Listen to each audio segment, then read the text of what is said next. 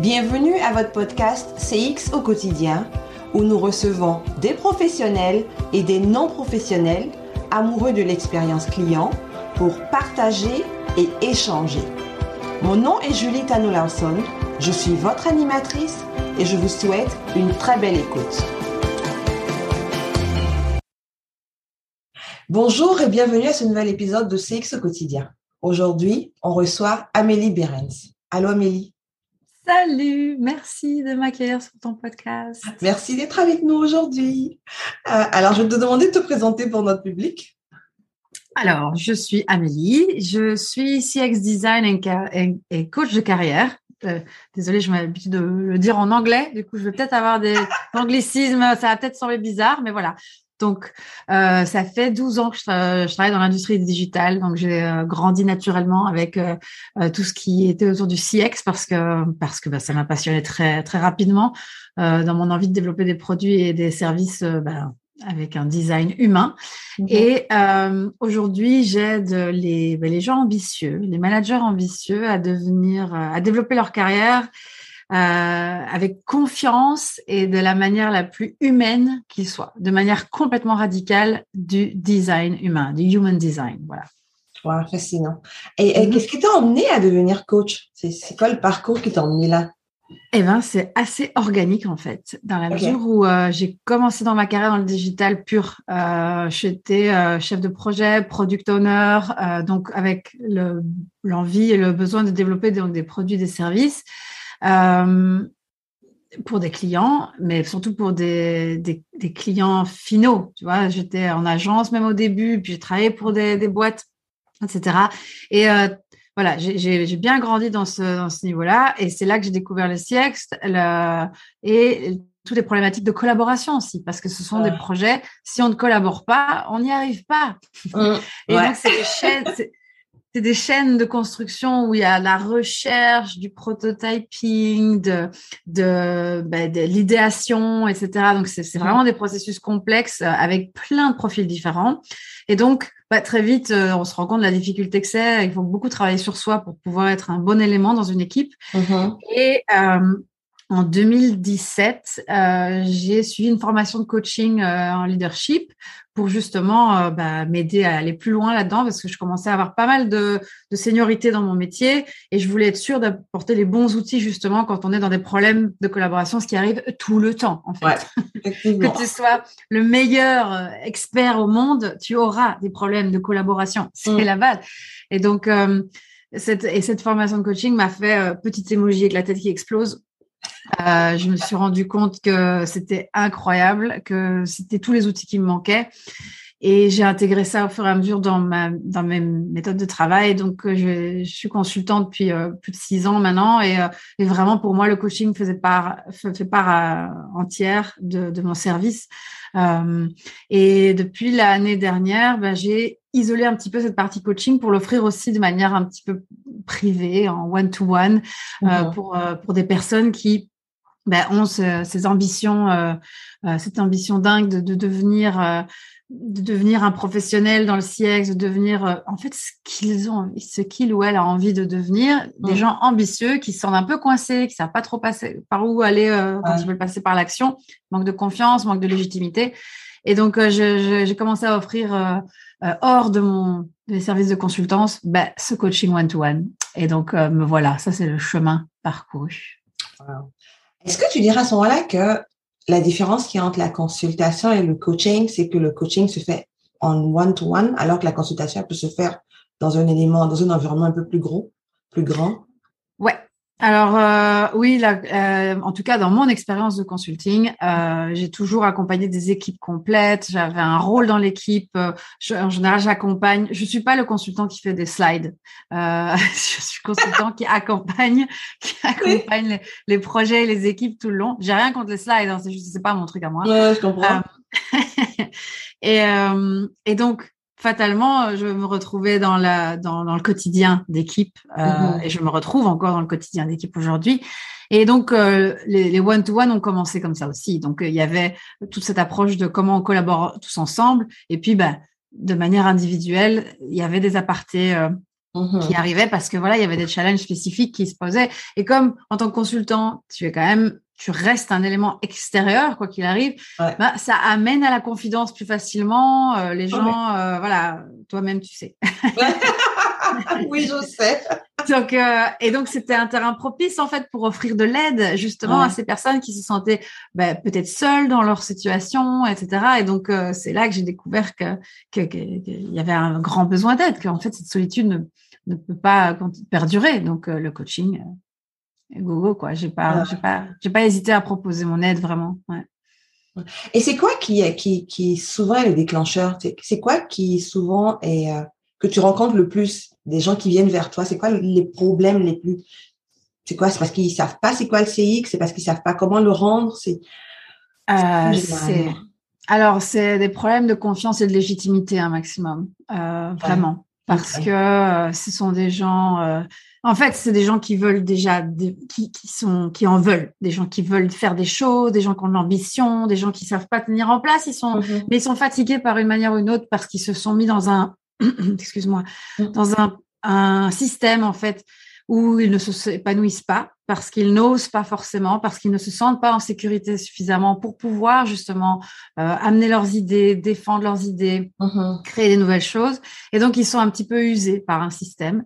Euh, ensuite, euh, ensuite, ben voilà, il y a ce manque de, légitimité. Par exemple, le CX, ok, c'est pas nouveau, mais ça boom quand même depuis un moment. Euh, et il y a plein de gens qui font qui font du CX depuis des années et qui font du CX. Ils faisaient du CX même sans savoir ce que c'était que du CX. Donc aujourd'hui, vu que CX, c'est quelque chose, on se dit, oui, mais moi, j'ai pas de légitimité à CX. Mais si, en fait, peu importe que tu aies travaillé dans le customer care, dans le marketing, dans le sales, peut-être même, peut-être même dans le légal, qui sait. Euh, du moment où ton intérêt était de, bah, de servir de manière honnête et entière euh, bah, ton client final, tu as déjà le mindset qu'il faut pour, euh, Et donc, il y a pas mal d'accompagnement aussi de mindset, juste pour que les gens prennent confiance que oui, leurs idées, leurs méthodes ont leur place dans l'entreprise, qu'ils peuvent en meeting euh, venir avec des choses nouvelles et, et, de casser un petit peu les habitudes dans lesquelles ils se sont mis d'un point de vue communicationnel, d'un point de vue relationnel avec les autres, etc. Ouais. Ok, ok, donc c'est vraiment beaucoup plus le rendu. Ils ont, ils ont déjà le mindset. Ce que toi tu fais, c'est travailler pour qu'ils s'affirment avec ce mindset-là et puis qu'ils le présentent, puis qu'ils sont, ils aient ce, je dirais, ce bagou-là d'aller de l'avant avec leurs idées. C'est ça? Ouais. Ouais. Après, euh, parfois, euh, si, tu, si tu demandais à, à des, nouveaux clients, ah, vous avez déjà le mindset, ils te diraient, bah non, attends, moi, non. Sauf que moi, je vois, je vois qu'il y a déjà le mindset, je le sens, parce que sinon, il n'y aurait pas cet intérêt, il n'y aurait pas cette curiosité, il n'y aurait pas cette envie d'apprendre, de se développer. Elle est là, elle est là. Euh, c'est comme quand on est inspiré par quelqu'un on n'est pas inspiré par quelqu'un par hasard. On a, c'est parce qu'on a déjà en nous ce truc et qu'on veut savoir comment arriver à ce résultat-là. Et donc, euh, moi, je suis là pour accompagner et faire, vas-y, moi, j'ai vu, j'ai vu ce que tu veux. Allez, viens, on y va ensemble. ah, intéressant. Et, généralement, c'est dans quel domaine, dans quel, euh, dans quel, euh, tu veux dire quelle industrie ou quoi? Dans quelle industrie exactement que tu, tu travailles? Ben, toutes, en fait. C'est ça la magie. D'ailleurs, c'est un des trucs que j'ai adoré avec euh, mon boulot dès le départ, parce que dans le digital et dans le CX, en fait, tu fais ça partout. Partout, partout. Ce sont les mêmes outils, les mêmes méthodes. C'est juste pas les mêmes gens, pas les mêmes produits, pas les mêmes services, mais ça se. Après, je suis sûre qu'il y a des spécificités, hein. Oh oui, bien euh, sûr. Mais, mais en tout cas, euh, moi, j'ai fait allez, ça fait 12 ans que je travaille. J'ai fait une dizaine d'industries différentes mhm. euh, grâce à la consultance et jamais je me suis sentie euh, ben, dépassée. parce qu'en fait, euh, les mêmes méthodes, les mêmes outils. C'est juste que voilà, il faut, ça demande un petit peu d'adaptation. Et donc aujourd'hui, ben, les, personnes qui, viennent vers moi et qui ont un intérêt dans le CX, ils viennent de, de choses très très différentes, que ce soit des petites entreprises comme des très grosses entreprises, que ce soit quelque chose qui soit évidemment humain parce qu'il y a du dans le service il y a déjà de l'humain ou alors rien à voir et qu'on est loin de tout ça avec des considérations encore de de euh, je sais pas très bien donner comme exemple maintenant mais des choses où tu n'associes pas forcément euh, le sustainable et l'humain avec il y a ça aussi parce que les gens se disent bah je vais changer les choses de l'intérieur en fait parce que ok aujourd'hui mon entreprise ressemble à rien de sustainable et d'humain mais peut-être que je peux faire une différence donc quand je te disais c'est des gens qui sont déjà dans le dans le changement et qui ont vraiment une ambition, c'est ça. Ils, ont compris qu'il y avait une différence à faire et ils veulent être ces agents de changement. C'est juste qu'ils savent pas encore comment le faire vraiment. Comment le faire. Ouais. Est-ce que donc à ce moment-là, le challenge, c'est de pouvoir emmener les autres à comprendre que c'est le moment du changement? Ça, c'est une bonne question parce que, ouais, ça, c'est une problématique. C'est comment je convainc les autres? Comment, euh, c'est ce sentiment de solitude qu'ils ont en disant, mais pour moi, ça me paraît évident. C'est ça la solution. Mais il n'y a personne qui m'écoute ou alors ils sont là, oh là là. Et un des challenges au quotidien, c'est de faire face à la résistance de son environnement parce que quand on est un agent, un agent de changement, quand on est euh, prêt à déplacer des montagnes, etc., on a en général autour de soi des gens qui sont là ouh, attendez attendez parce que c'était bien comme on a fait avant là ça a toujours fonctionné comme ça. Changer? Et on a toujours fonctionné comme ça tout le temps. Ah, mais ouais, attends euh, pourquoi il faudrait tout changer d'un coup? Et euh, euh, bah, ces idées sont intéressantes mais mais est-ce que ça va nous rapporter de l'argent cette histoire?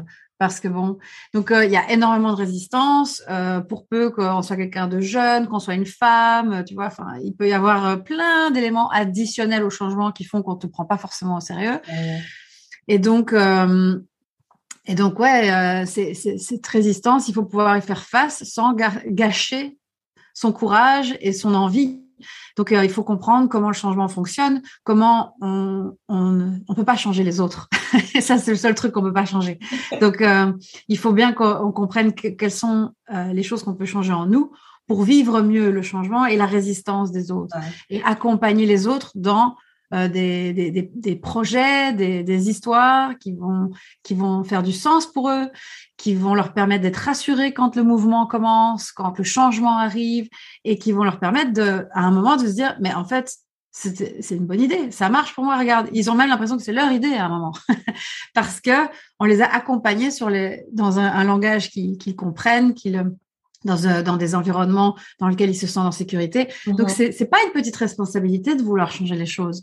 Et, et, souvent, euh, les gens sont fatigués parce qu'ils ont l'impression de nager à contre-courant. Euh, et il y a des outils pour ça, dans communication et, et aussi, encore une fois, en mindset. Mais ce sera ma réponse pour tout ça.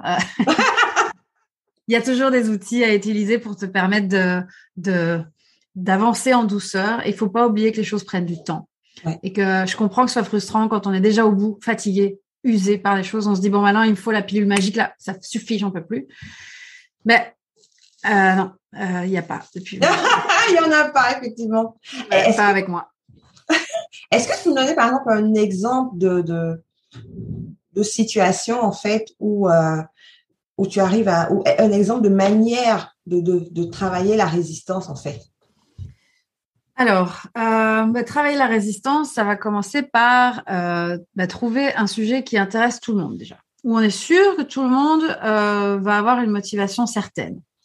Une fois qu'on a l'intérêt de chacun, on a l'attention de chacun, là, il faut rendre la chose digérable. C'est-à-dire que on va on va pas changer les choses dans un grand coup de pelle, on va changer les choses par petites touches.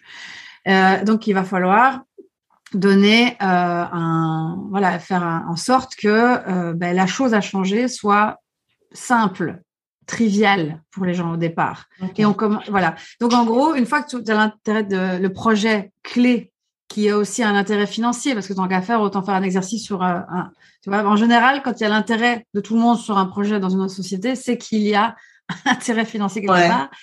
euh, et donc de casser ce projet en petites pièces pour s'assurer que chaque petit bout du projet soit bien compris par tout le monde, mhm. bien, euh, bien euh, délégué à chacune des personnes, que les responsabilités soient bien claires, d'accompagner, euh, d'accompagner dans chaque moment chaque petite étape qui ont été divisées mhm. et de s'assurer que à chaque étape il y a que la compréhension et l'alignement restent en fait. Euh, et ça, c'est en prenant souvent le feedback, en gardant une communication très fluide, en étant, euh, en étant vraiment euh, investi en tant que et en étant aussi une référence. Ça ne doit pas rester à, terme la position qu'on a, mais en tout cas en restant la référence, celle à qui on peut poser des questions, la personne qui va qui va prendre les choses en main si quelqu'un est bloqué, la personne qui va qui va ouvrir ses oreilles quand il faudra prendre les plaintes, etc. ce n'est pas un chemin facile, mais en tout cas, trouver un intérêt commun, faire tout petits morceaux du projet pour que ça ait l'air facile à chaque étape. Et, euh, et au fur et à un moment, quand on se retourne, on se dit, hey, regarde tout ce qu'on a fait. Bah, Alors qu'en fait, on a fait que des petits bouts de choses euh, tous ensemble pendant une période. Et la patience. Est-ce qu'à ce, moment-là, le, rôle de cette personne qui est justement en train de chercher à créer cette transformation-là, c'est pas de un peu créer ce mindset-là chez les autres? Aussi? Donc, ce qui veut dire que, en fait, de manière à les rendre autonomes à la fin du, du, de, à la fin de ce premier projet-là, les rendre assez autonomes pour qu'elles puissent, elles, justement, rentrer dans cette nouvelle, je dis nouvelle culture, mais pas forcément un changement drastique de culture, là, mais dans cette nouvelle manière de procéder et de faire. Ouais. Euh, ben, j'imagine que ça, ça va être l'ambition de chaque personne qui veut créer le changement, parce que euh, comme ça, on a besoin de déployer une énergie euh, considérable pour ça. C'est bien si on tire pas à chaque fois le chariot tout seul, quoi. donc, je dirais que ça, c'est le but ultime, c'est de, de, se dire que notre projet, la démarche, le changement qu'on est en train d'instiguer inspire les gens autour. Et là, comment on peut s'assurer de ça? Ben, C'est en montrant des résultats en montrant des résultats, que ce soit des bons ou des mauvais résultats. Hein. Je veux dire, on ne doit pas juste dire ah si ça n'a pas fonctionné, tant pis. Qu'en tout cas, qu'on on, embarque les personnes dans l'apprentissage. C'est-à-dire que s'il y a quelque chose qui fonctionne, ben on en parle et on fait du bruit avec. S'il y a quelque chose qui fonctionne pas, on en parle. On ne parle pas juste regarder comme on a raté, on est nul. Non, regardez, on a essayé ça, on a tous cru que c'était une super idée. Regardez comment sur papier ça marche bien. Ça, on a fait. Et en fait, regardez, ça n'a pas marché comme on l'a voulu, mais regardez ce qu'on a appris. Parce que quand on rate un truc, c'est pas forcément juste un échec. C'est en fait aussi la chose. On va apprendre quelque chose qui va nous permettre de trouver la vraie solution. Tous les gens qui ont réussi un truc, c'est parce qu'ils en ont raté mille avant.